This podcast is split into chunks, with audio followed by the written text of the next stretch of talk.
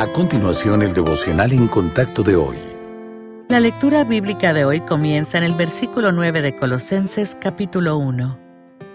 Por lo cual también nosotros, desde el día que lo oímos, no cesamos de orar por vosotros y de pedir que seáis llenos del conocimiento de su voluntad en toda sabiduría e inteligencia espiritual, para que andéis como es digno del Señor, agradándole en todo, llevando fruto en toda buena obra y creciendo en el conocimiento de Dios, fortalecidos con todo poder, conforme a la potencia de su gloria, para toda paciencia y longanimidad, con gozo dando gracias al Padre que nos hizo aptos para participar de la herencia de los santos en luz.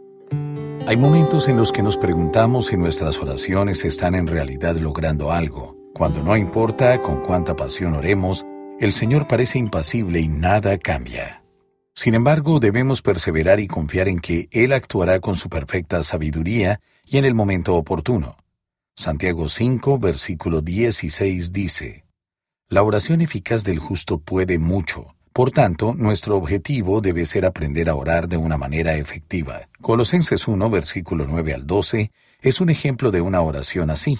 El apóstol Pablo está pidiendo que los creyentes en Colosas sean llenos del conocimiento de la voluntad de Dios en toda sabiduría espiritual e inteligencia. Nosotros también debemos aprender lo que la Biblia ha revelado acerca de los deseos de Dios para nuestra vida, de modo que podamos obedecer su voluntad al vivir de una manera que le agrade al Señor, al dar fruto en cada buena obra, al crecer en el conocimiento de Dios y al ser fortalecidos con el poder de Dios para ser firmes en la fe. Si quiere que sus oraciones sean efectivas y transformen vidas, ore con estos versículos para sí y para sus hermanos en la fe.